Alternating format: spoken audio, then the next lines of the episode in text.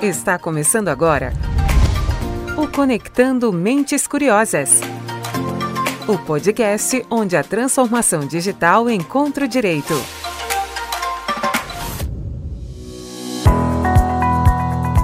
Fala, mentes curiosas! Começando mais um encontro semanal do seu podcast sobre tecnologia, inovação e direito.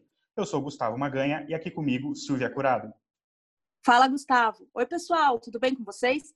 Preparamos um episódio especial sobre um assunto que viralizou nas redes sociais recentemente, mas vem ganhando expressão cada vez mais no mundo do direito: as aplicações de legal design e visual law no judiciário. Circulou em todas as redes do mundo judiciário uma imagem com uma forma inovadora e muito eficiente de elaborar um mandato de citação e intimação de penhora.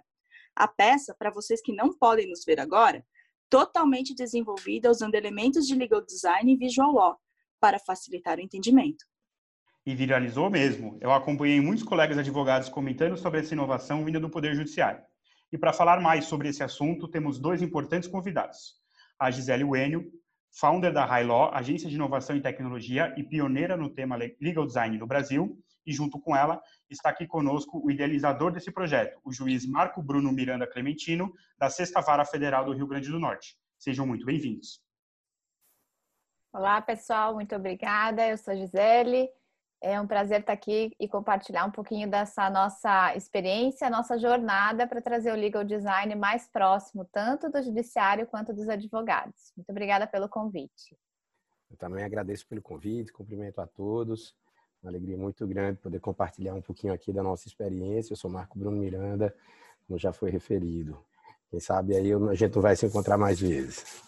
Obrigada pela presença de vocês mais uma vez aqui no podcast. Eu queria começar esse nosso bate-papo pedindo para vocês é, falarem um pouquinho sobre a carreira de vocês e como é que vocês começaram a ter contato tanto com o legal design quanto o visual law.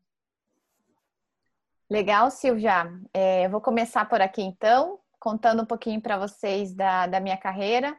Eu sou advogada, é, já tenho um pouquinho mais de 13 anos. Trabalhei muitos anos com direito corporativo em algumas empresas, minha área de atuação é, sempre foi empresarial, sempre gostei muito dessa área de contratos, principalmente. E desde 2013 eu iniciei uh, um processo de centro de pesquisa de inovação dentro de uma universidade na qual eu trabalhava. E aí, a partir daquele momento, eu comecei a ter contato com é, coisas muito diferentes do meio jurídico tá? E relacionada à pesquisa, à inovação, é, estudando um pouquinho as empresas do Vale do Silício e como que se apresentava a inovação em algumas universidades. Então, desde 2013, tendo esse contato, comecei a gostar muito dessa área de inovação que já permeava muito, né, atuação, desenvolvimento de pesquisa, né, na área, é, na indústria farmacêutica e tantas outras é, aplicações aí que a gente via de inovação, mas a gente não falava muito de inovação no meio, né, no ambiente jurídico. E em 2016 eu acabei saindo desse último trabalho que eu fiquei por uns, por uns longos anos e decidi passar um tempo no Vale do Silício estudando um pouquinho mais sobre inovação. Tá? Em 2017 eu fui para lá Fiquei alguns meses e óbvio que a inovação lá brota em todos os cantos. E acabei conhecendo muita gente e tentando encontrar advogados, entender como que as grandes empresas de tecnologia faziam gestão de processos, gestão de tecnologia, gestão de contratos, que sempre foi a minha área. E aí, óbvio que uma coisa foi puxando a outra, né? E aí conhecendo muita gente do meio, eu acabei é, em Stanford, conheci um laboratório de inovação para a área jurídica que chama Legal Design Lab, né, hoje liderado pela doutora Margaret Hagan, e que, lógico, tinha muita inovação lá, falando de, dessa, dessa união do design thinking com, com a, o direito. E aí eu comecei a estudar quais eram as aplicações, quem estava fazendo isso, como estava acontecendo, Conheci algumas agências de design, inclusive, e fui lá mesmo fazendo uma imersão já focada na inovação do direito, puxando muito a metodologia do design, né? Todo o mindset aí que a gente traz com o design thinking, que são os processos, são as cinco fases, né, de empatia, ideação, né, imersão, prototipação, enfim. E aí a gente começa, comecei a olhar isso com outros olhos e poxa, No Brasil a gente não tem isso. Em 2017, né, foi assim começaram os primeiros eventos e as primeiras iniciativas para trazer um pouco de tecnologia para o direito, mas não se falava numa inovação em processo, em métodos, né? Muito pouco disseminado ainda. E eu cheguei no final do ano e fui convidada para dar uma aula, né, de direito empresarial e levei vários post-its e comecei a conversar com os alunos sobre as possibilidades da gente entender o nosso cliente final, desenvolver os processos. E todo mundo ficou assim: opa, que coisa diferente é essa? O que, que é isso que está acontecendo, né? Que essa maluca está trazendo aqui um monte de coisa colorida e a gente está desenvolvendo algo que é totalmente fora do contexto direito corporativo. É, e a partir daquilo, é, né, nunca mais a gente voltei ao normal. Em 2018 montei uma empresa, né, focada na, na questão de inovação jurídica, olhando muito a questão de processo, a questão de fluxos internos, fluxos de operação e como que o design podia ajudar nesse contexto todo. Então foi essa minha trajetória até 2018 e de 2018 para cá, muitos workshops e muita coisa sendo desenvolvida nessa área. É isso aí, Silvia. Obrigada, Gisele. Doutor Marco, podia contar um pouquinho também como é que foi a sua trajetória até esse seu contato com o legal design e o visual law? Perfeito, perfeito. Eu, eu assumi a, uh, o cargo de juiz federal em 2003 e uh, eu desde o princípio sempre gostei uh, bastante da área de gestão, algo que nem era tão apreciado no poder judiciário naquela época. Né. E em 2005 eu terminei me envolvendo com a área de tecnologia porque em 2005 nosso tribunal no início do ano aliás, na verdade o tribunal implantou em 2004, mas chegou a minha vara na época em 2005, implantou o processo eletrônico. E o processo eletrônico só funcionava nos juizados, onde estavam os juízes mais jovens. Então, não havia muita, digamos assim, não havia muita disputa de espaço de poder em relação à tecnologia no Poder Judiciário, porque era uma coisa dos juizados, e juizados eram o local em que os juízes mais jovens, início de carreira, trabalhavam. E surgiu, então, a primeira reunião, ainda em 2005, nacional, para discutir processo eletrônico. Ninguém queria ir, era uma reunião em São Paulo, eu terminei indo, e desde então me envolvi com, a, com essa com a política pública do Poder Judiciário no que se refere à tecnologia. Então, vocês devem conhecer o processo é, eletrônico, o sistema de processo eletrônico mais, uh, mais uh, utilizado no Brasil, o PJE, que é o sistema do Conselho Nacional de Justiça, é o sistema que compreende 70% dos processos eletrônicos brasileiros. Esse sistema foi desenvolvido no nosso tribunal, inicialmente, no TRF da Quinta Região, muito em função uh, de uma participação que eu e o servidor Laureano tivemos na primeira reunião que foi marcada no CNJ para discutir esse tema. Né? Eu fizera no ano anterior parte de uma comissão semelhante na Justiça Federal que terminou naufragando e se tentou reeditar essa comissão no CNJ, sendo que o nosso tribunal já iniciara pouco tempo antes a, a, a, o, o, desenvolvimento de um novo processo eletrônico. Nós já havíamos sido premiados antigamente e eu participava, de certo modo, da gestão desse sistema que foi premiado, o sistema Creta, que ganhou o prêmio Novari. Né? E, uh, e, e, basicamente nessa reunião, quando eles explicaram qual, é, qual era o plano que eles tinham para o novo processo eletrônico, eu levantei a mão. Eu disse: olha, o TRF da Quinta Região começou o desenvolvimento disso. Né? E desse, desse meu contato terminou havendo uma parceria, foi celebrado um acordo de cooperação uh, entre, o, uh, entre o ou seja, entre o CNJ e o TRF da Quinta Região para desenvolvimento do PJE. Vai estar interessante porque há 15 dias o servidor que estava comigo, o Laureano Montarruiz, publicou nas redes sociais dele o ofício de designação dele, né, dele e minha e a designação dele e a, a, e a minha designação para essa reunião pelo presidente do tribunal manuscrito. Indico o juiz federal Marco Bruno e o servidor Laureano, isso faz 11 anos, completou agora, me engano, no dia, no dia 16 de julho. Né? E, e, aí a gente trouxe, pro, trouxe aqui para o Tribunal de Desenvolvimento, o primeiro processo nacional do PJE foi distribuído aqui em Natal, aqui na vara vizinha, no meu andar, eu estou aqui no prédio. E, enfim, eu terminei me envolvendo com essa área de tecnologia. Tem um pouco dessas discussões, porque eu servi a Justiça Eleitoral por um biênio como titular, depois um biênio como suplente, mas na Justiça Eleitoral a gente se envolve bastante, porque mesmo como suplente eu fui juiz da propaganda, então eu precisei, assim, foi um ano inteiro envolvido com o controle uh, jurisdicional da propaganda eleitoral aqui no Estado, né? e depois, em, 2000 e, em 2015, eu assumi aqui a direção do Foro da Seção Judiciária do Rio Grande do Norte. E aí foi realmente um momento em que né, em que eu pude me, familiarizar mais com, com, com, a dimensão da gestão do Poder Judiciário. E aí, nessa condição, a palavra inovação foi um, uma, uma, consequência natural.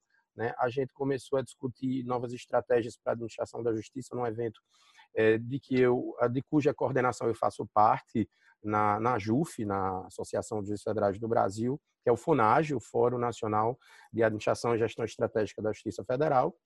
Né? E em 2017, o tema desse fórum foi inovação, muito em função da iniciativa da Justiça Federal de São Paulo, que àquela altura estava inaugurando o IJUSPLAB, que é o laboratório de inovação deles. Né? E a gente teve um ensejo, fazia acho que 15 dias que o laboratório foi inaugurado, uh, na, na, nessa época do evento, e a gente teve o ensejo de fazer uma visita, e quando eu entrei naquele, quando eu entrei naquele laboratório, eu disse, esse é um ambiente básico para um fórum. Para mim, esse ambiente é tão básico quanto uma sala de audiência.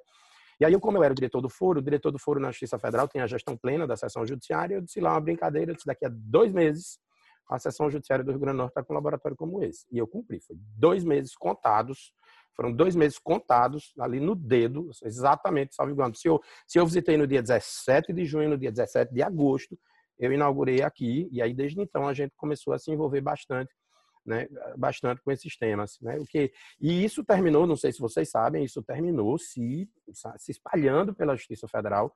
Hoje a gente vai ter laboratório aqui na Quinta Região, a gente vai ter um laboratório no Ceará.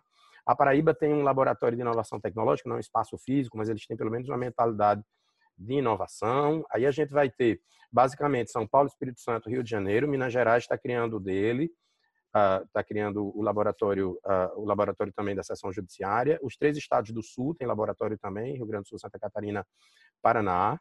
Né? Então, assim, hoje isso é uma política pública assim bastante, né, bastante disseminada na Justiça Federal e que tem sido uh, efusivamente incentivada pela JUF como uma ferramenta de amplificação do acesso à justiça.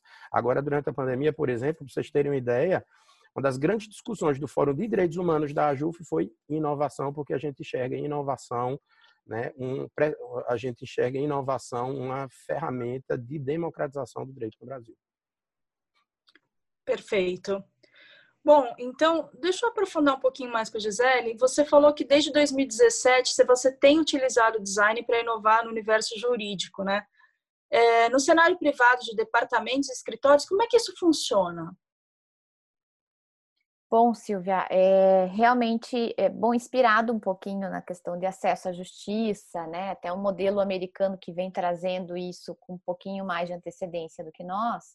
É, acabei trazendo alguns, alguns conceitos desses métodos que eu vim comentando com vocês lá de Stanford, né?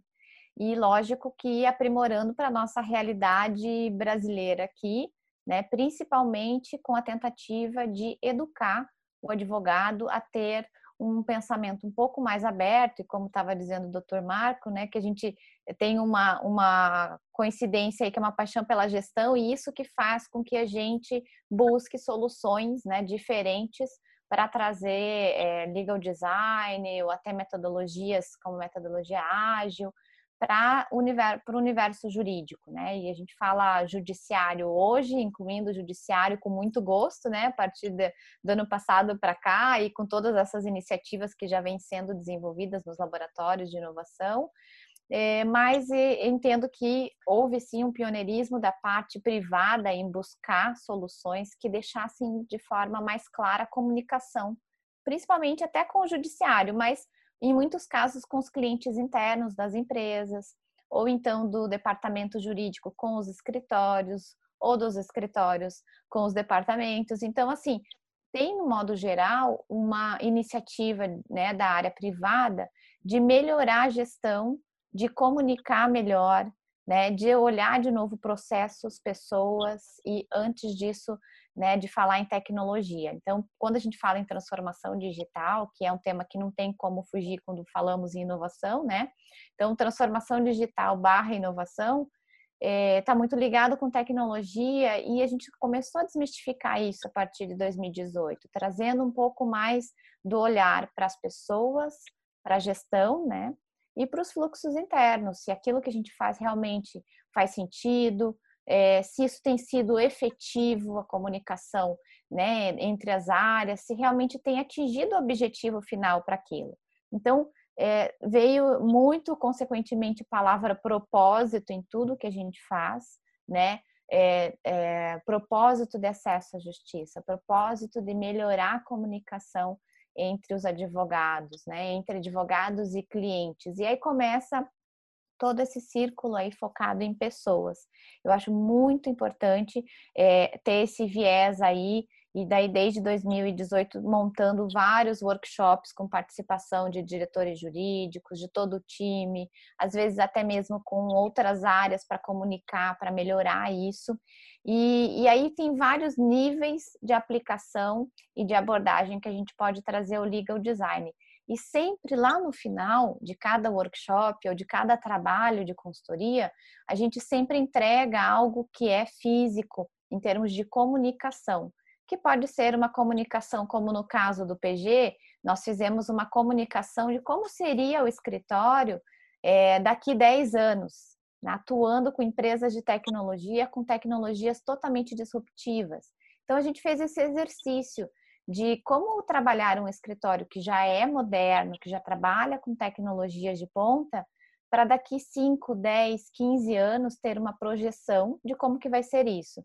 Como que a gente vai comunicar o PG para o mercado?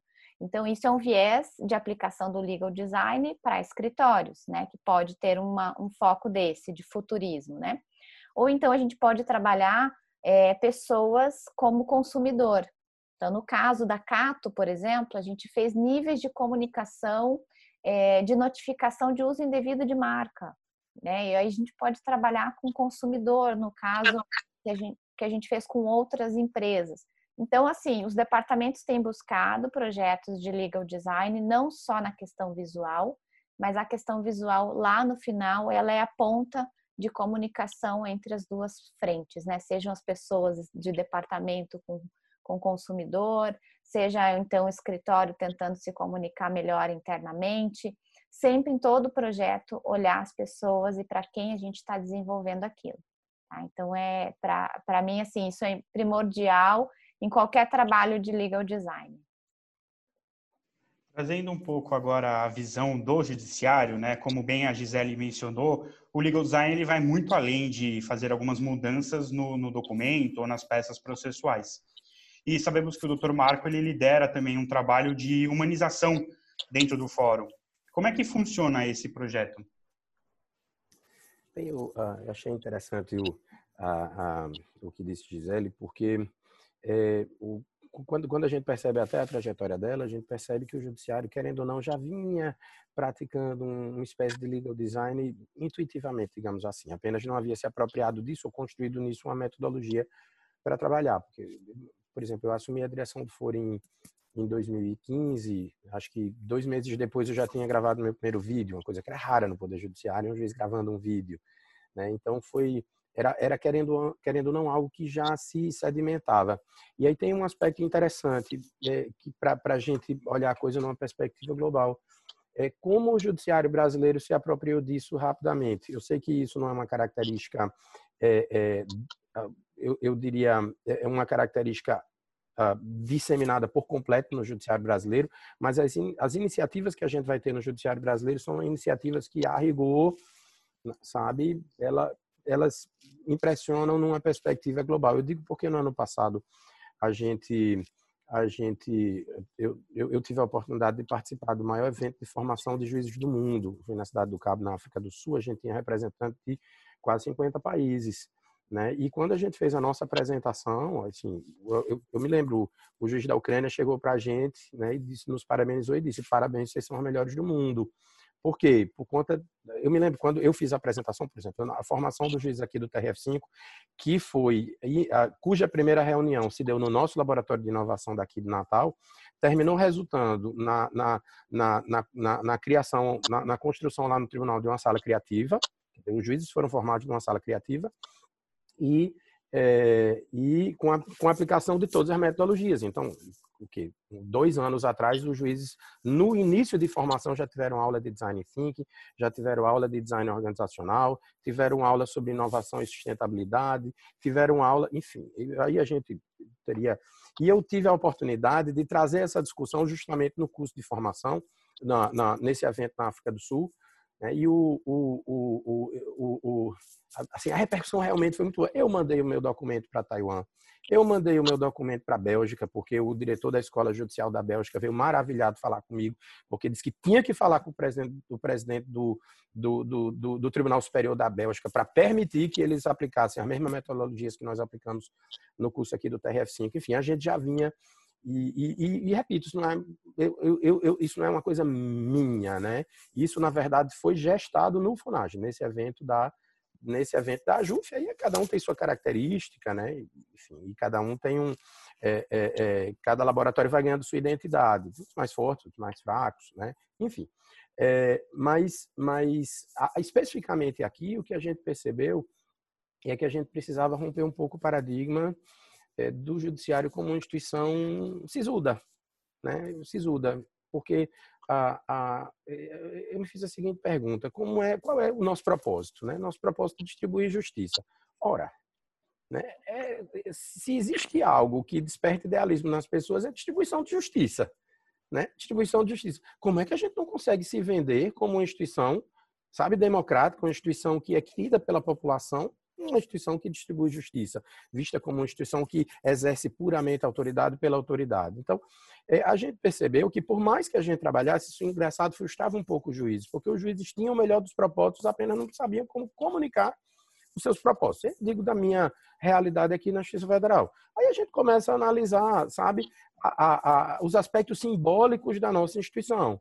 Né? Então, você vê, os prédios são muito suntuosos. Aí, ainda que a gente ofereça prédios confortáveis para a população, eles não precisam, a, discussão que a gente teve aqui, os prédios da justiça podem ter cores, mas por que os prédios da justiça não podem ter cores? É porque o Estado não pode ter cores. Assim, então, o Estado que, na verdade, é a projeção da sociedade, porque a projeção do povo sabe? Precisa ser chato? O povo não é chato. Então, por que, que a instituição dele precisa ser chata? Aqui é a casa dele, então ele precisa de um ambiente confortável. Né? Eu me lembro de ter dito, já disse isso em várias palestras, eu me lembro de ter dito numa das primeiras reuniões na, na, aqui com a, com a administração da sessão judiciária, que a JFRN, a partir daquele momento, seria um shopping. Mas como um shopping? Um shopping. Né? E a gente vai verificar que a gente vai precisar observar essa máxima, sobretudo nos ambientes públicos. A gente investiu pouco Aqui nas áreas de gabinete, que eram áreas privativas do juiz, a gente investiu em salas de audiência, investiu no centro de conciliação, investiu no centro de perícia, no novo central de atendimento. Né? A gente foi, foi efetivamente pensando nos ambientes que eram ambientes, ambientes acessíveis ao público para oferecer o máximo conforto. E oferecer um ambiente sabe, um ambiente agradável, um ambiente lúdico, para que, para que a população pudesse se conectar justamente com o nosso propósito, que é distribuir justiça. Ou seja, a gente queria que a população aqui chegasse e os olhos simplesmente brilhassem para que eles percebessem o que é que nós oferecemos efetivamente. No caso daqui da vara, depois que a, isso no finalzinho lá da eu, eu, terminei me dedicando hum, durante esses quatro anos de 2015 a 2019 quando eu estive na direção mais a administração da seção judiciária no último ano eu comecei a olhar mais para a minha vara ou seja uma espécie de serviço né para para os ambientes da administração e aí eu comecei a perceber que eu poderia trazer esse é, esse esse marco de gestão, essa quebra de paradigma aqui para a vara também. Então, a gente criou um projeto aqui que hoje a gente chama de experiência sexta vara. A gente começou a mapear cada espaço da vara, sabe? E para perceber como é que a gente poderia deixar um ambiente mais confortável para a população. Aí, minha gente, nas pequenas, nas pequenas coisas. Então, por exemplo, tinha uma tinha tem, tem a área de, de e isso isso tem a estrutura física e tem também eu, eu diria, os aspectos éticos, que seria o nosso comportamento em relação ao serviço prestado. Então, por exemplo, a gente tem ali a área, de, a entrada, tem, tem um, um, um, uma área de espera no gabinete. A gente fez uma modificação lá na estrutura física, colocou uma, uma máquina de café, daqueles, eu não tomo café, mas aquelas daqueles cafés melhores, né, ali self-service para que, né, para que os advogados possam se servir. Aí uma outra providência da experiência sexta vara. Todo advogado que chega não é chamado a entrar no gabinete. O juiz sai de sua sala e vai receber o advogado nessa sala e o convida para entrar. Se porventura o advogado for se é, se o porventura o advogado fosse é, despachar com assessoria, o que acontecia? A própria distribuição das mesas na assessoria obrigava que o advogado obrigava o advogado a ser atendido em pé, porque não havia espaço. Né? Então a gente mudou a estrutura, colocou as mesas né, junto à parede né? Fico, aí o espaço ficou amplo, até porque é grande, e colocou uma mesa redonda no meio para advogado ser chamado a sentar. Tem inclusive uma plaquinha, espaço para advogado, fica à vontade, o advogado se senta e é atendido sentado pelo assessor. Aí eu comprei do meu bolso um papel de parede, botei uma logo da justiça para dar um caráter institucional ao ambiente. Lá no atendimento da secretaria, os advogados eram atendidos no balcão. E aí a gente bem, vamos melhorar a experiência. Até tinha, já há muito tempo, tinha um computador lá fora. Por exemplo, aqui na vara advogado não precisa de sala do AB, a gente dá toda estrutura na área do atendimento da secretaria. Tem computador, que a gente diz espaço privativo, espaço do advogado, com scanner, que aqui é processo eletrônico, uma mesa redonda para conversar com o cliente, caso queira, né? Isso tem, já tinha, isso já tinha até um certo tempo.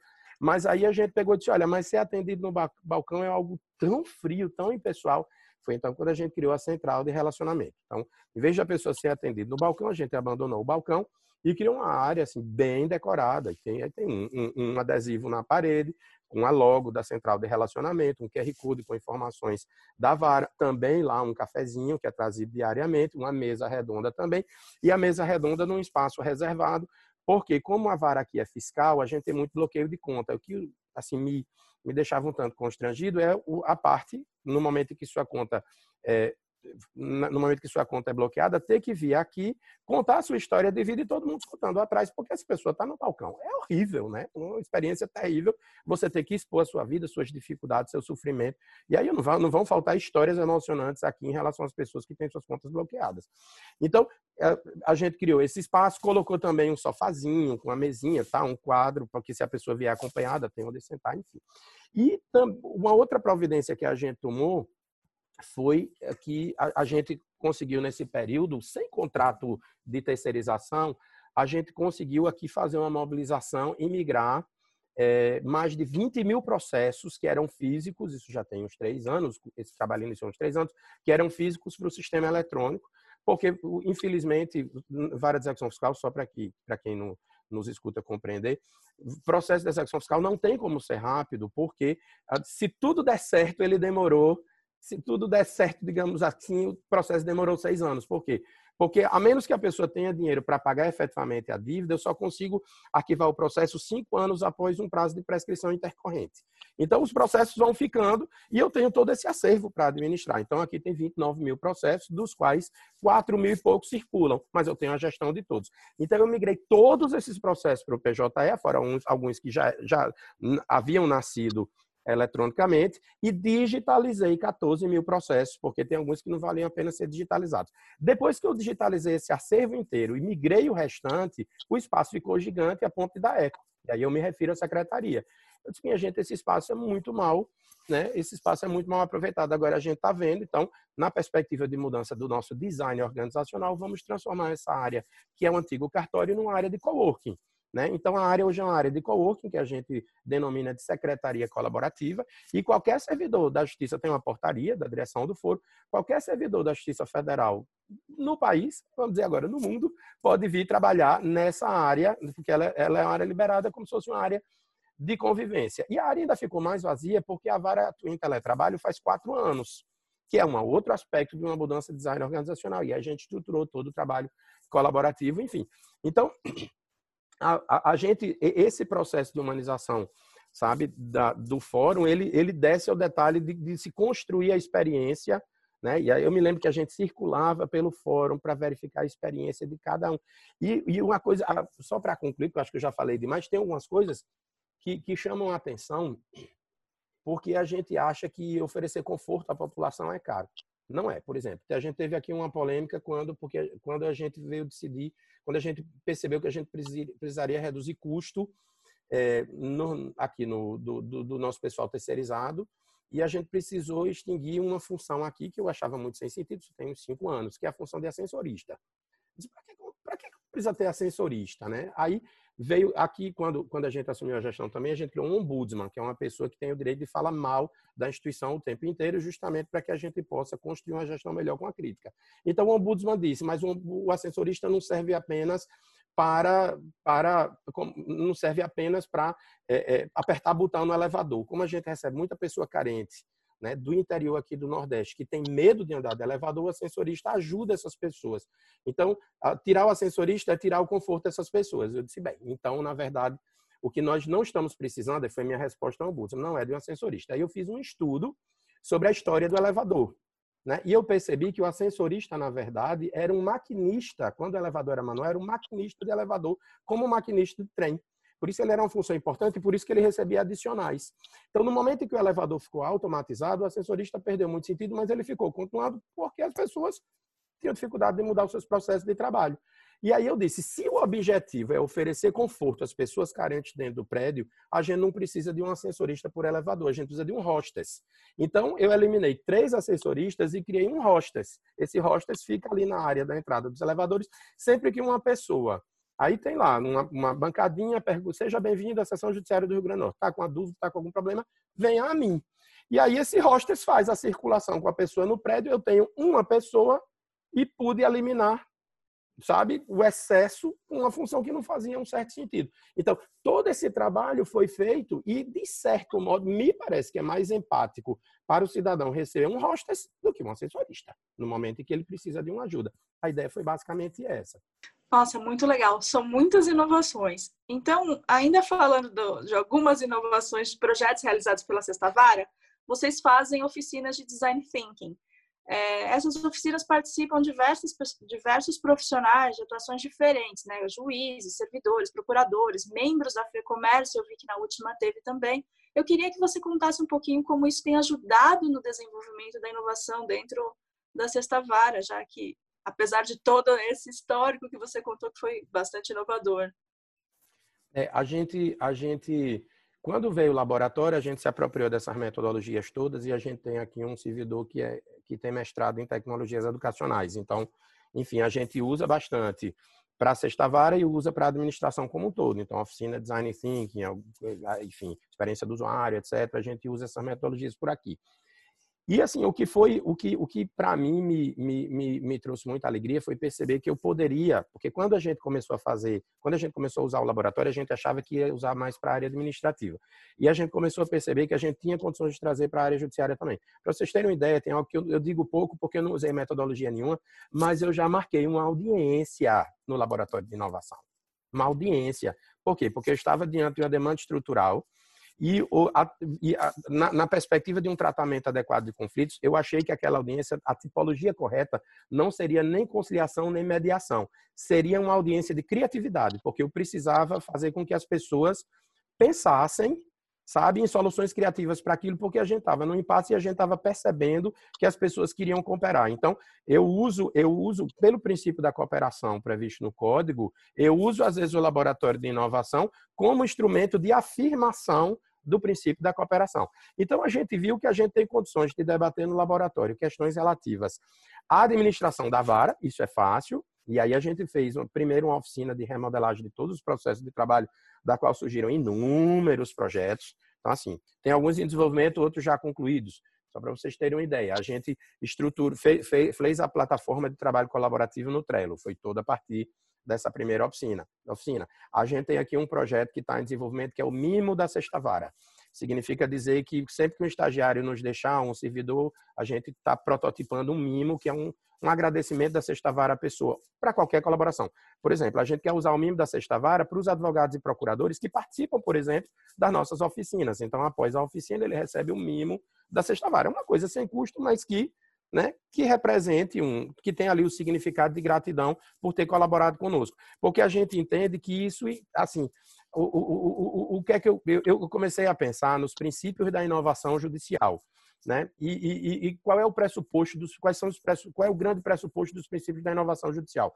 Nosso código, quando a gente vai conversar, por exemplo, sobre esses assuntos com o processualista, ele vai dizer que isso já está no código, porque o princípio da cooperação está no código. Eu disse, o problema, minha gente, é que uma coisa é, uma coisa é o princípio estar no código, outra coisa é você saber fazer, saber praticar o princípio. E você não consegue praticar o princípio se você não se apropriar desse tipo de metodologia. Porque eu já recebi, por exemplo, aqui na sala de audiência, na sala de audiência normal, uma advogada, por exemplo, dizer que cooperava se quisesse. Ora, Se a pessoa coopera se quiser, não é princípio da cooperação. Vocês concordam comigo? Você estabelece o dever de cooperação, ela me diz se coopera se quiser. Então ela está aprendendo a cooperar, ela não está fazendo por mal.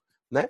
E aí a gente começou a desenvolver essas oficinas de remodelagem dos processos de trabalho e chegou à conclusão que, mesmo em relação a alguns temas mais jurídicos, a gente teria condições de prototipar soluções ali de forma colaborativa. Então, por exemplo, a gente já fez uma oficina lá sobre antecipação de penhora. Então, a gente chamou ali advogados e procuradores né? E a gente achou algumas soluções porque a gente estava fazendo uns bloqueios indevidos por falta de comunicação.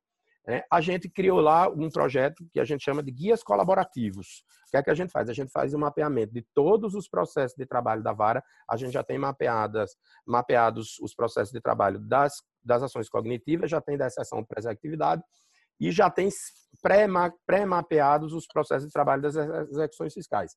A gente elabora ali um, um guia que serve tanto para a gente quanto para o público externo, sobre, sobre as rotinas da vara, e a gente usa alguns elementos de visual law, né? e a gente dá algumas sugestões para que advogados e procuradores usem nas suas peças né, para facilitar também o nosso trabalho, dizendo, a gente usa até uma mascote aqui da Justiça Federal, que é a Justina, que é uma ema, que é um animal que corre muito. Então a gente bota a ema assim ciscando e dizendo, e a gente coloca no guia, acelere seu processo. Olha, você não é não é obrigatório, mas se você usar essa tabela, vai facilitar muito a sua vida e eu quero dizer que seu processo vai andar mais rápido.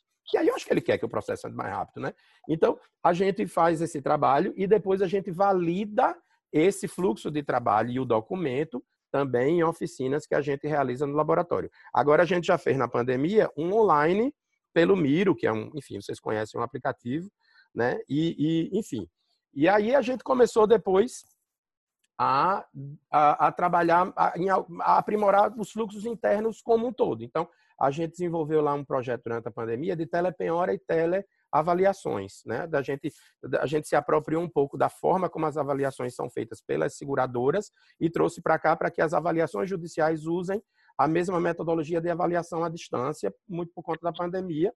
Né? A gente fez uma oficina também lá no laboratório. Hoje à tarde a gente tem mais tarde uma oficina também, porque a gente também está revisando os processos de trabalho em relação às alienações judiciais. Então, hoje à tarde a gente vai ter alguns servidores, eu, dois procuradores, acho que dois advogados e dois leiloeiros que vão estar conosco revisando esses processos, esses processos de trabalho. Então, assim, tem sido bastante útil e, e, e de certo modo, a gente tem uma ideia, o que eu acho mais bacana, é que a gente meio que conseguiu mudar aqui na Sexta Vara a cultura organizacional.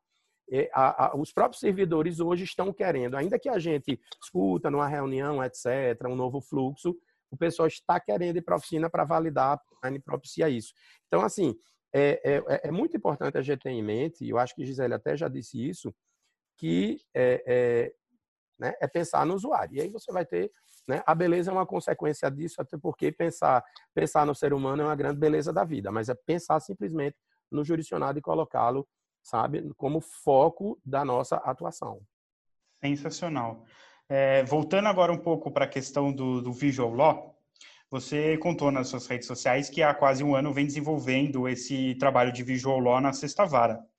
Como é que você começou a se interessar pelo tema e como você chegou a esse documento finalizado, que é um documento muito prático, muito muito bonito visualmente e até ele é convidativo.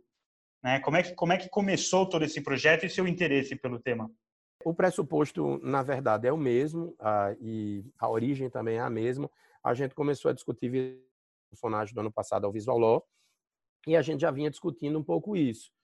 E aí, antes disso, a gente já tinha tentado conferir um caráter mais interdisciplinar aqui a, a Sexta Vara, né, a Força de Trabalho, e começou a trocar alguns estagiários de direito por estagiários de outras áreas, justamente para que o estagiário de direito já fosse formado, que, que tivesse uma visão mais abrangente das coisas. Né? Então, a gente trocou um estagiário de direito por um estagiário de, é, de engenharia de produção, teve também um estagiário de design. E aí, a partir, desse, a partir da chegada dessa estagiária de design, a gente começou aqui um laboratório de visual law. Então, primeiro, a gente começou a trabalhar no novo termo de audiências, que terminou, que, que terminou resultando num, num, num sisteminha que, que, que, estrutura o termo de audiência com pictogramas. A gente perdeu bastante tempo quanto a isso para a gente compreender como é que a gente ia trabalhar. E, e, e, a estagiária de design nesse ponto foi essencial, porque ele trouxe o conceito de, de a gente associar o, a, o pictograma à, à acepção semântica que dele, né, que dele emana, ou seja, a gente associar um pictograma a um conceito jurídico. E, e aí a gente conseguiu estruturar esse termo, a nossa TI aqui achou a ideia bacana e, e fez um sisteminha, hoje a gente faz no sisteminha. E, da partir, e depois a estagiária de design se formou né? E por conta da, enfim, aí a gente estava sem estagiário de design para chamar no início do ano. Faz um ano que a gente começou o projeto. E no início do ano estava sem estagiário de design para chamar, porque a última candidata havia sido chamada já para outras áreas aqui do fórum.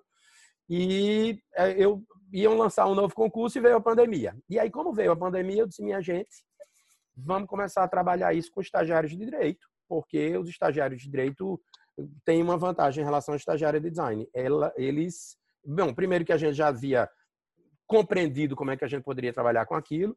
E eles têm a vantagem de que eles conhecem os conceitos jurídicos. A gente perdia, às vezes, muito tempo explicando os conceitos jurídicos para a estagiária de design, para que ela pudesse tra transpor o conceito jurídico para um pictograma, para uma expressão visual qualquer. Então, a gente percebeu que é mais fácil a gente fazer com o estagiário de direito, que já compreende o conceito jurídico, do que com o estagiário de design, ainda que a gente capacitasse o, o, o, estagiário de direito, enfim. Eu sei que foi um sucesso. Primeiro, eles fizeram um fluxo de um processo extremamente complexo. Eles começaram no final do ano passado, extremamente complexo lá o fluxo. E aí eles, eles criaram, estruturaram pictogramas, fizeram um mapeamento, todo direitinho. E aí a gente começou a produzir alguns, alguns documentos. Esse último, que foi, que aí eu resolvi, porque eu achei que ele ficou bonito, resolvi postar no, no, no LinkedIn, foi o mandado de uh, citação e intimação da penhora. E aí eu já estava com realmente com a, com a com, aí com a ideia que, que, essa ideia realmente já é desde o início do projeto, desde o ano passado, e a gente começar a usar vídeos nos nossos mandados. Então o que é que a gente fez? A gente é, primeiro fez um mapeamento aí com foco foco realmente no jurisdicionado, na pessoa que, re, que estaria recebendo aquele mandado.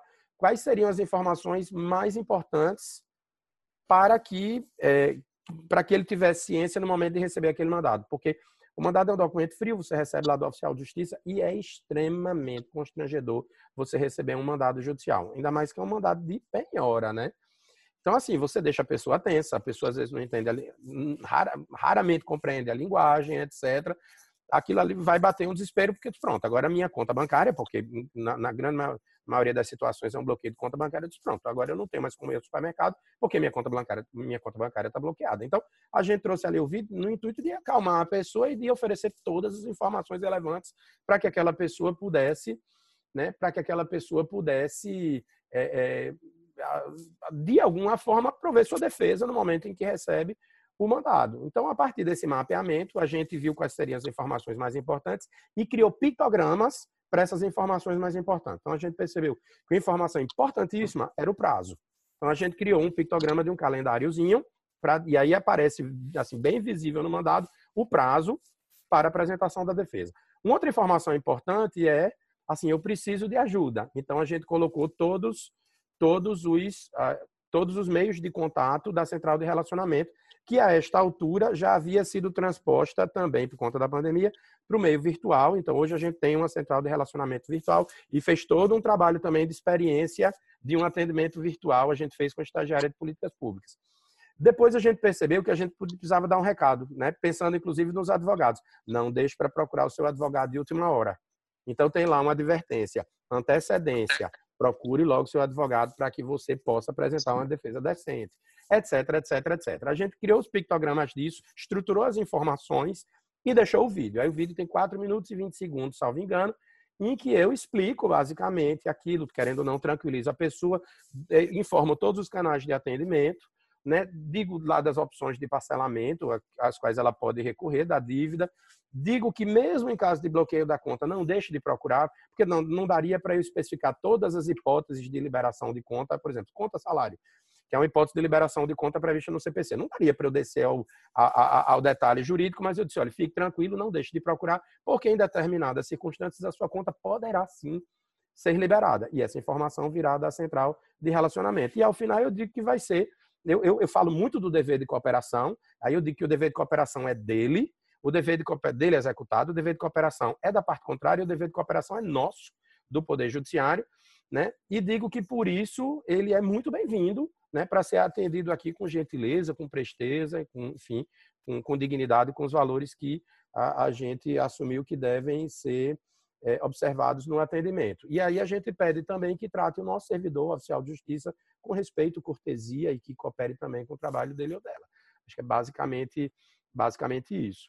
Perfeito. E Gisele, trazendo essa, um pouco, essa perspectiva do judiciário, né, desse interesse do judiciário em, em utilizar essas novas ferramentas, qual você, como você vê o impacto no mercado com essas novas iniciativas? Você acha que isso tem um poder de acelerar a utilização e até é, acelerar a criação de novos projetos, não só pelo judiciário, mas também pelas empresas, e até massificar e intensificar a utilização do legal design no visual law? Sim, isso já tem acontecido, né? Primeiro, o doutor Marco é, colocou vários pontos aí que eu acho que são muito importantes para a gente falar não só do visual law, mas também do legal design, do contexto da gente trabalhar a experiência, né? A experiência do nosso cliente é, como high law, mas a experiência do cliente perante o que ele está é, buscando com aquela ferramenta, né? Que o visual law nada mais é do que o design gráfico, né? Trabalhado para melhorar a experiência de quem está recebendo aquela informação, aquela comunicação e como bem colocou o doutor Marco, né, em vários pontos aqui, a questão da criatividade, a questão de uma visão multidisciplinar, né, que é extremamente importante a gente considerar em qualquer projeto de visual law. Né? Por mais que seja simples, é, parece simples a questão é, visual, colocar elementos, pictogramas, ou então trabalhar com QR Code, ou então fazer um hiperlink, tudo isso, na verdade, parece simples de acrescentar.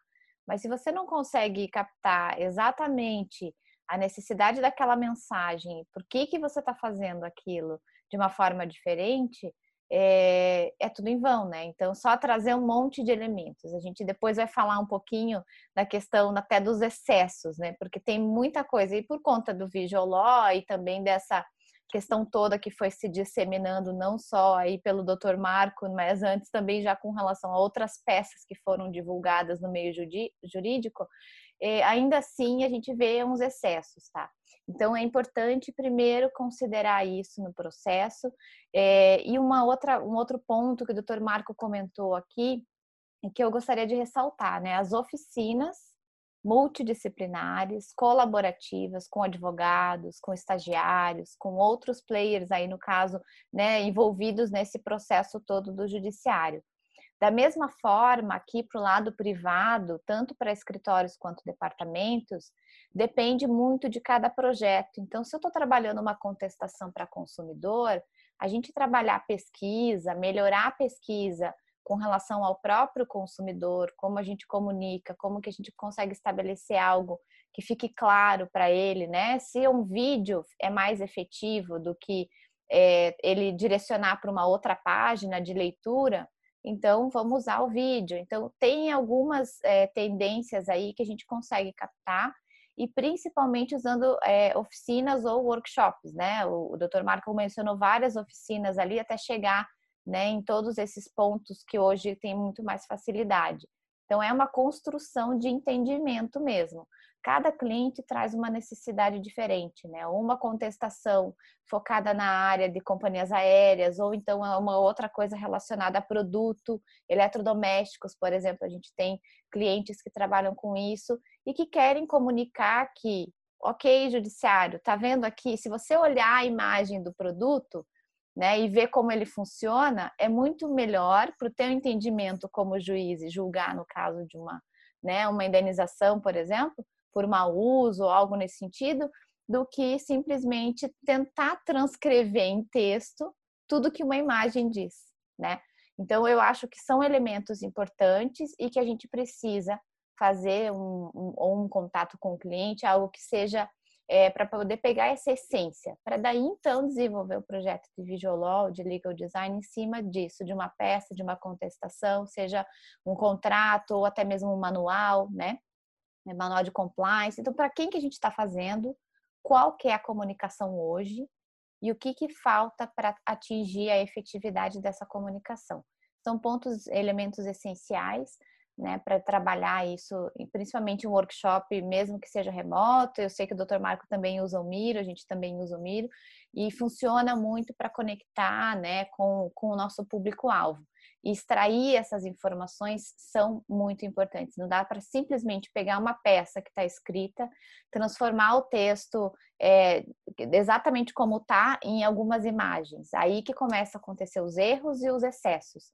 E aí eu também gostaria né, de ouvir aqui do Dr. Marco, e eu acho que, que o Gustavo também vai tocar nesse ponto, que é justamente né, como coibir esse tipo de situação, simplesmente trazer elementos gráficos ou então encher a peça né, de informações que é, prejudicam, poluem, não chega à efetividade do que a gente precisa transmitir. Eu acho que isso você falou extremamente importante, inclusive porque é, dependendo dos elementos escolhidos, eles podem expressar uma enorme falta de respeito. Enorme falta de respeito, porque eu fico imaginando, uma, uma, discussão que a gente teve aqui, por exemplo, em relação desse mandado, veja, esse mandado, ele restringe direitos fundamentais. Eu estou, na verdade, comunicando a pessoa do bloqueio da conta dele, portanto, nós temos ali uma restrição de propriedade. E assim, daquilo que é básico para o dia a dia, que é a conta bancária, né? Quando está circulando o dinheiro ali do, da subsistência da pessoa. Né? Então, o primeiro mandado, como a gente tinha feito alguns outros trabalhos só com fluxos e com elementos visuais, ele tinha, o primeiro mandado tinha muito pictograma. Eu disse, não, minha gente, esse mandado precisa de um textinho. Use o pictograma como um suporte também de, de apoio à compreensão do texto. Mas eu acho que o texto é necessário, porque você está oferecendo, inclusive, duas, duas opções para a compreensão do que efetivamente está acontecendo, afora o vídeo. Né? Então, esse é um outro aspecto. Segundo é que o primeiro mandado era todo colorido. Eu disse, minha gente, é verdade que a gente aqui evita usar cores muito, muito fortes, porque, querendo ou não, é, enfim, é, é, é, é um ato judicial e a gente lida realmente com restrição de direitos fundamentais no dia a dia, porque, repito, é uma vara fiscal. Né? Então, a gente costuma usar ali as cores da logo da Justiça Federal, que são cores mais mais brandas, né? Azul é verde, é cinza, etc. A gente joga com isso, eventualmente coloca uma outra coisa a mais. Mas ainda assim o mandato estava muito colorido. Eu disse, minha gente, esse mandado pode ter um preto. Que é, a grande discussão era, a justiça pode ter coisa, mas esse mandado pode ter um preto. Por quê? Porque esse mandado, o preto aqui também, você traz uma cor para dizer, olha, eu estou pensando em você também, eu estou garantindo o seu direito, mas o preto quer dizer, olha, eu estou de alguma forma levando em consideração com seriedade o seu direito. Se eu faço esse mandado todo laranja, me parece que isso vai ser um deboche. Imagina, eu estou bloqueando a sua conta toda em laranja, como quem diz, você, você, você pertence a mim, sabe? A sua conta é, é, é, é, não pode ser uma coisa colorida, parece que eu estou, né? Agora, imaginemos, eu, eu fiquei imaginando um mandado de prisão, por exemplo. Imagina um mandado de prisão todo vermelho, todo laranja, sabe? Cheio de pictogramas. É um deboche, é um deboche. E olhe que a gente não tem algumas penas no Brasil, né, que, que são mais gravosas. Mas você imagina um mandado de morte como no caso de uma sentença de pena de morte nos países que comportam essa pena. Você vai usar visual law, porque a gente tem que pensar efetivamente em tudo, quando, quando a gente está levando em consideração o trabalho. É o jurisdicionário, é uma pessoa que vai para o corredor da morte. Aí você vai usar o mandado cheio de pictogramas coloridinhos e sorridentes para comunicar uma pessoa de que ela vai morrer. Não, então use uma coisa sóbria, informe o máximo possível, sabe? Pense exatamente em como você gostaria, gostaria de receber essa informação, né? Então, eu acho esse, esse aspecto muito importante, porque a rigor você pode usar alguns elementos de visual law numa vara criminal, você pode usar elementos de visual law como a gente usa aqui numa vara fiscal, né? Agora, se você está, por exemplo, numa vara previdenciária, você está comunicando um agricultor de que ele está finalmente recebendo sua aposentadoria. Percebe como esse mandado pode ser um pouco mais colorido? É uma informação fantástica. Finalmente chegou seu dia né? Então, assim, você está feliz por ele também. Mas você comunicar uma pessoa de que ela vai ser presa num mandato todo colorido, cheio de pictogramas, é por isso que surgem os memes. Porque a coisa não é apenas não é apenas um enfeite no nosso trabalho, é uma forma de pensar efetivamente na pessoa. E a gente vai ter que pensar na pessoa que recebe o mandato. Uma outra coisa importante é a gente pensar numa certa identidade linguística nesses documentos. Por isso que a gente criou aqui o dicionário de pictogramas. Por quê? Porque senão a gente não gera dados a partir dessa informação.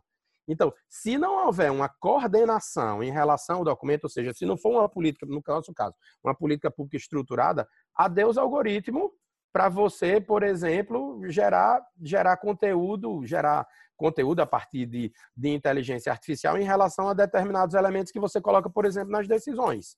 Então a gente precisa também pensar nisso, porque o, a lógica daquilo é que você tenha justamente a informação mais estruturada. Então, se é para desorganizar a informação, é melhor não usar, né? A, essa, a, a gente precisa é chegar ao ponto, né? Se comunicar efetivamente melhor tem que ter um certo, né, um certo cuidado, ainda que a gente mantenha o tradicional, né, o que queira inovar, né, esses elementos realmente, doutor Marco, é uma coerência na comunicação, né, como que a gente quer a experiência de quem está recebendo aquela informação, isso é fundamental. Então, é, até também complementando, só para encerrar essa questão né, do, dos memes e coisas que a gente tem visto de excessos nas peças, né? Os advogados têm sido muito criativos, aliás, né? Que a gente tem visto coisas é, que realmente não, não são tão é, coerentes aí com o que a gente precisa passar de mensagem. É, mas é importante também falar, doutor Marco, que no meu ponto de vista aqui, tá? A gente defende muito o trabalho do design, mas também integrado com a visão do jurídico, né, com a visão é, é, do advogado mesmo, com relação à escrita, à mensagem e tudo mais. Então, óbvio que alguns excessos, né, a gente fala muito do juridiquês, mas não é só isso, né? Os excessos de comunicação até prejudicam a peça, às vezes jurisprudências ultrapassadas, ou então comunicar é, reiteradamente vários artigos aí do Código de Processo Civil, por exemplo, tem coisas que realmente né? O juiz já sabe, a gente tem que ter uma noção um pouco do que precisa efetivamente comunicar e outros que não há necessidade. Então, muito obrigada pelos seus esclarecimentos nesse ponto de, de visual law e continuo defendendo a atuação conjunta do advogado com o designer gráfico para que a coisa flua bem e não é simplesmente o advogado também assumir a função de designer e aí esquecer o que é o principal a essência do advogado, né? Então, assim como o juiz também tem um suporte, uma equipe de apoio para isso, o advogado também pode e deve trabalhar de forma colaborativa com outras áreas. Eu acho que é isso, né? Se você tem alguma pergunta a mais?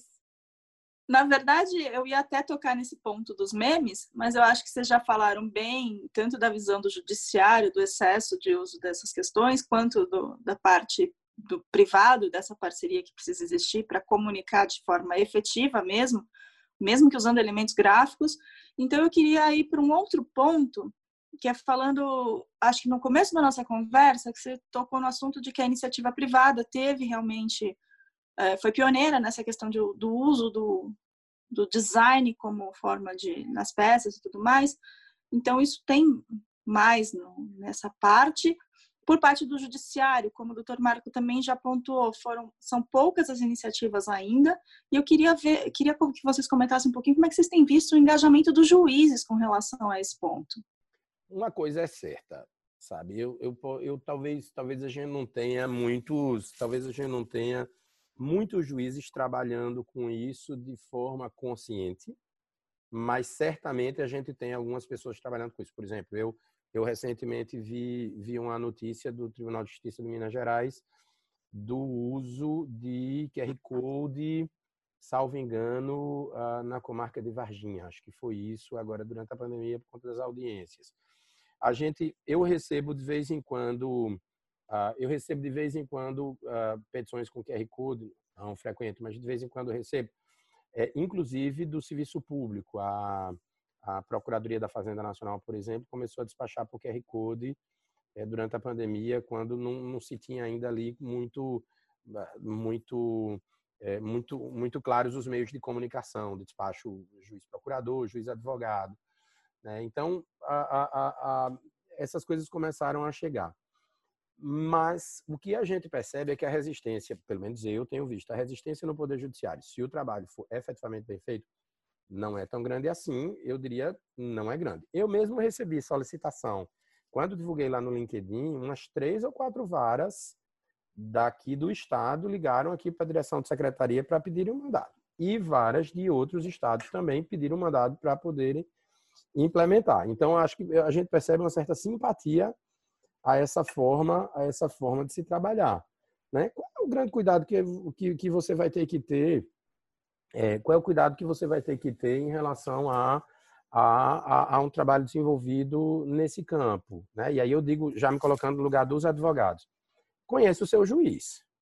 Conheça o seu juiz. E quando conhecer o seu juiz, não significa dizer que é um que sabe se o juiz for mais idoso ele não vai gostar se o juiz for mais jovem ele vai gostar não efetivamente no, no, momento em que você for desenvolver a estratégia da sua peça, eu acho que tem um grande problema do, do mundo do direito no Brasil é que ele sempre trabalha em abstrato.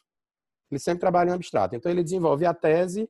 A tese, na verdade, não, per, não pertence a quem vai receber, pertence a quem vai elaborar. Então, imaginemos, o juiz elabora aquela sentença para o prazer dele e não para ser compreendido pelas partes, que é o que efetivamente legitima o seu trabalho, e o advogado faz a peça pelo prazer dele, pouco importando com o juiz que vai ler. É por isso que a gente tem uma petição quilométrica, ou uma repetição, por exemplo, mesmo no sistema tradicional, como disse Gisele, ou uma repetição de artigos do CPC, aí o juiz vai pulando, aí depois reclama que o juiz não lê peça. Lógico, você está colocando coisa que o juiz não precisa ler. Não é assim? Então, é, é, é, é, compreender com quem você está efetivamente conversando. Se você compreende com quem você está conversando, você vai compreender o limite do uso desse tipo de, desse tipo de estratégia. Eu, eu, eu terminei não dizendo na apresentação, mas eu sou professor aqui da Universidade Federal do Rio Grande do Norte, do curso de Direito.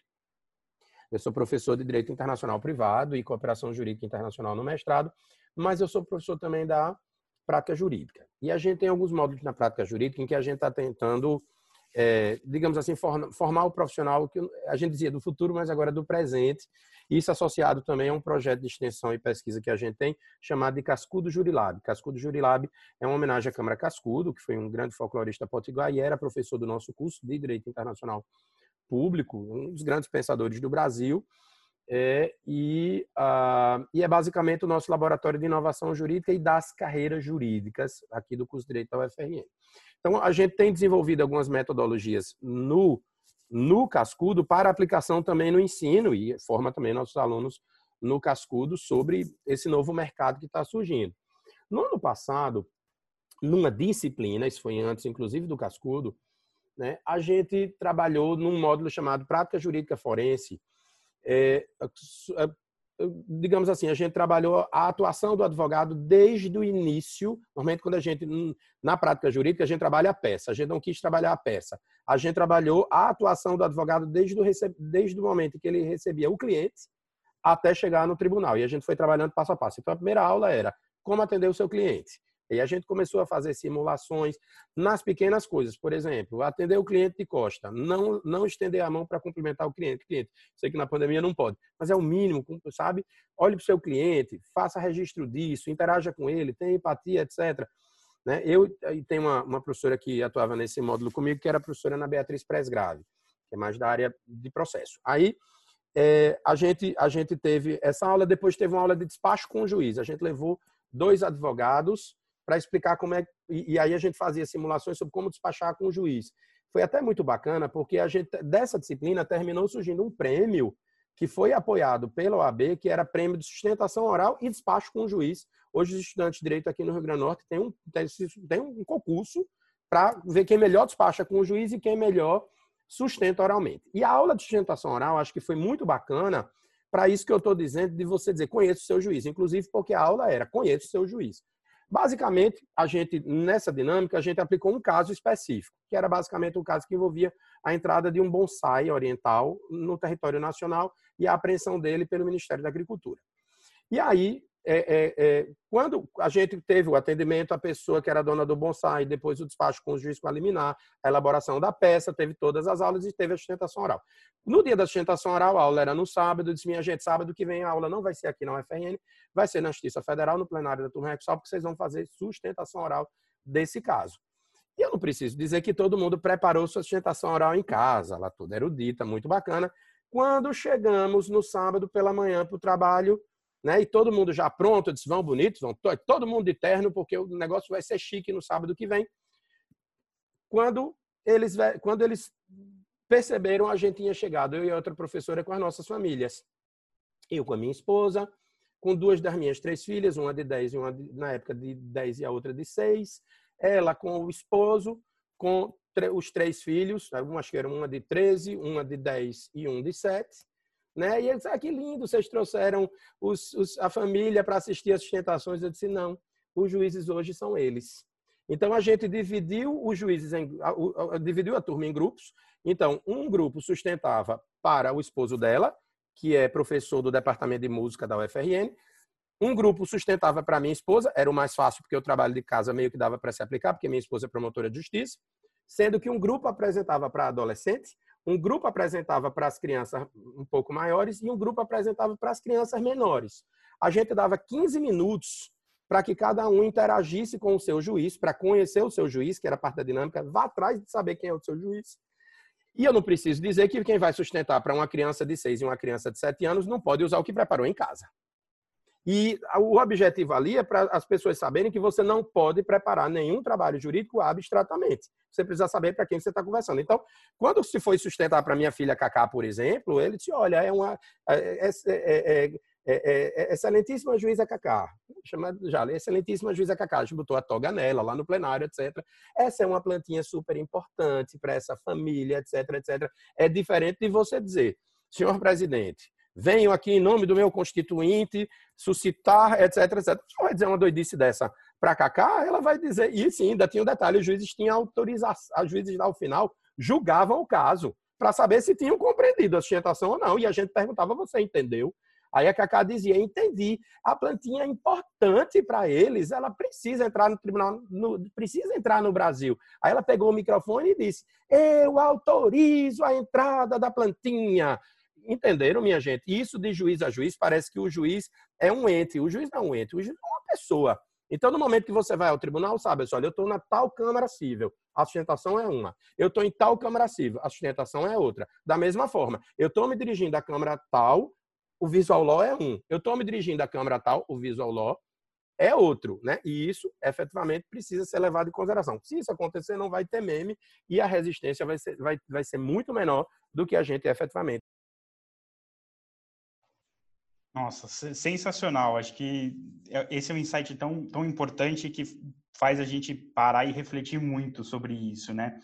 E garanto que esse assunto desperta o interesse de, de muita gente.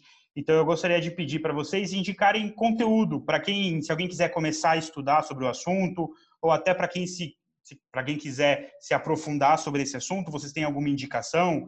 Pode ser um livro, um podcast, alguma live, alguma coisa nesse sentido? Olha, as minhas inspirações aqui, Gustavo, sempre partem fora do né, extra contexto jurídico, tá? Então, é, eu acho que é importante trazer algum, alguns nomes, né, para que é, o pessoal aí consiga buscar referências, é, não só dessa área de visual especificamente, mas ver referências de modelos que já estão sendo feitos é, aqui no Brasil a gente tem alguma coisa, mas principalmente fora tem um, né, um monte de outros exemplos de como transformar a comunicação na parte jurídica. Então, exemplos mesmo é, de algumas referências. Até em 2019, nós fizemos o primeiro Legal Design Summit aqui no Brasil, e trouxemos algumas dessas referências aí internacionais para falar no evento e elas são é, pessoas bem importantes aqui que trazem alguns modelos na internet que sempre fica muito aberto, né? Então, um modelo mais de compartilhamento, eu acho que é legal a gente ver isso. É, agência de inovação DOT, que fica é, na Finlândia, também tem alguns exemplos disponíveis é, no site deles. A própria agência da Marie, que já esteve com a gente aqui fazendo também um evento. É, eu acho que é bem importante chamar a Murabi, é uma agência também de inovação. Então, eu acho que são essas referências internacionais para a gente ver modelos de coisas que estão sendo feitas também para a gente se inspirar. E de livros, eu sugiro até quem ainda não leu Comunicação Não Violenta, também é uma forma da gente conseguir enxergar como que o outro está recebendo informação, né? E, lógico, livros de, de, de, design thinking que trazem todo o conceito de empatia e etc., que a gente falou várias vezes aqui. Doutor Marco, se tem alguma coisa para complementar? Eu acho que você disse basicamente tudo, né? Mas, ah, de qualquer forma, você falou na Margaret Hagen, ela tem um site, né? Que, que, que enfim, que, que, que, que traz bastante coisa, né? E o, o, o, o, Ali tem o, o, o site lawbydesign.com também, que, enfim, acho que acho que em termos de indicação seria seria basicamente isso. Agora, é, o que nessa área é importante a gente também ter em mente que, claro, você é importante você ter indicação de conteúdo, mas essa área traz uma coisa muito positiva, eu acho, para o direito, que é aquela ideia de que você vai poder ser protagonista da construção de soluções. A gente na faculdade, é, é, de alguma forma, é treinado quase que numa perspectiva militar a observar o argumento de autoridade. Então, a gente trabalha sempre sabe, na perspectiva da razão e, e, e, e, talvez na busca da erudição que vai estar a lures, como se a gente não, não fosse empoderado a construir as nossas próprias soluções. Né? E, e esse tipo de metodologia traz para o direito aquilo que a gente vai chamar de experimentação, eu tenho chamado, no caso, como um dos princípios da inovação judicial, o princípio da racionalidade experimental.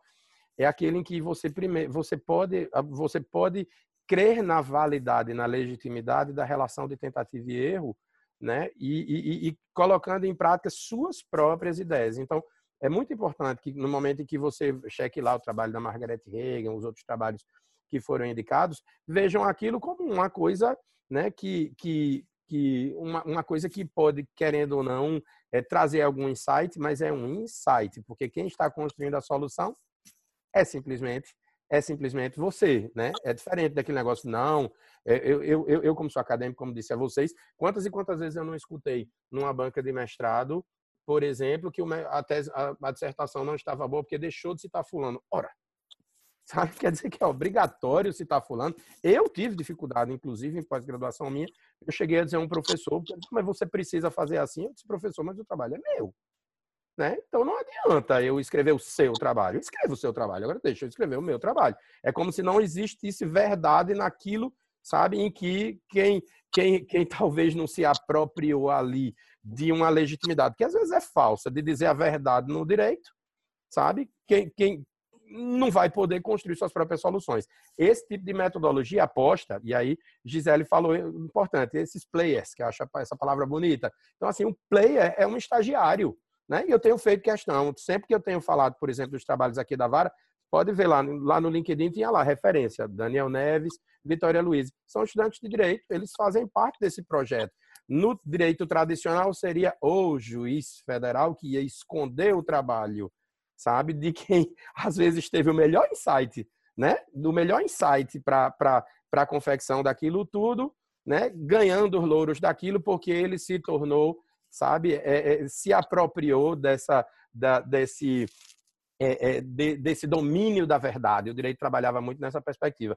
Então, assim, o meu recado é: vão atrás do conteúdo, mas não deixem de fazer acreditando no emprego dessas metodologias a partir da sua capacidade de produzir, né, de produzir o conteúdo. Mas, repito, não pensando em você mesmo ou em como você gostaria de receber, pensando na pessoa que será destinatária do seu trabalho.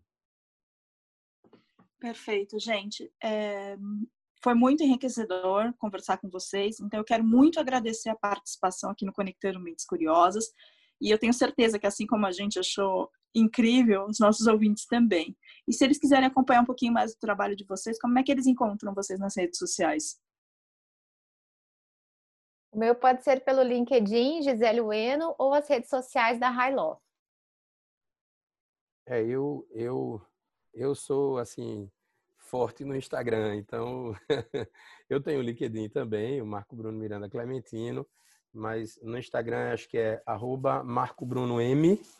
É, eu tenho o Facebook também, mas Facebook virou uma, uma rede social meio que de ficar observando os outros, né? Então eu interajo um pouco. E no Twitter, Marco Bruno M também. Então, a gente está terminando mais um Conectando Mentes Curiosas.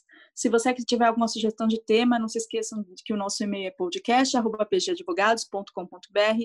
Se gostou desse episódio, também pode seguir o Conectando Mentes Curiosas. A gente está nas principais plataformas de podcast, no Spotify, no Apple Podcast, no SoundCloud, no Cashbox.